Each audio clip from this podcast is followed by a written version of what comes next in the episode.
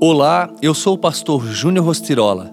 Vamos juntos ao Café com Deus Pai de hoje? Ouça o seu chamado. Que impressionante, pensou. Por que a sarça não se queima? Vou ver isso de perto. O Senhor viu que ele o aproximava para observar, e então, do meio da sarça, Deus o chamou. Moisés, Moisés, eis-me aqui, respondeu ele. Êxodo 3, 3 e 4.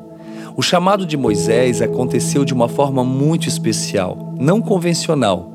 Como lemos no texto bíblico, enquanto cuidava das ovelhas do seu sogro, uma sarça começou a pegar fogo. Ela queimava e não se consumia.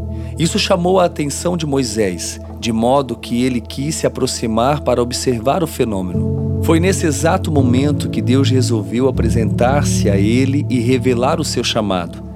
Desse dia em diante, Moisés entendeu que deveria libertar o povo de Deus da escravidão do Egito. Uma das coisas que sempre devemos pedir ao Senhor é que Ele nos diga a razão pela qual nascemos. O que Ele quer que façamos. Essa questão é essencial e envolve ouvir atentamente a voz de Deus. Deus usou a sarça para chamar a atenção de Moisés. Em nenhum outro texto o vemos usar a sarça, pois ele é multiforme em seu modo de agir e utiliza vários meios para nos falar. O segredo para descobrirmos o nosso chamado está em nos voltarmos para Deus quando Ele está fazendo algo para chamar a nossa atenção, reagindo positivamente à revelação. Entenda que Deus chama todos. Somos a resposta do reino para o mundo.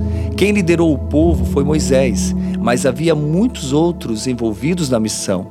Não se trata de haver um líder que faça tudo mas de um líder que envolva todos. O Senhor chama sua atenção hoje para viver o reino e representar os céus na terra. Eu já estou envolvido no meu propósito. E você? Já disse a ele: Eis-me aqui?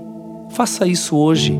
A frase do dia diz assim: Nós somos servos prontos a fazer a vontade de Deus onde quer que Ele tenha nos chamado para servi-lo. Pense nisso e ouça o seu chamado. Que Deus abençoe o seu dia. Oremos.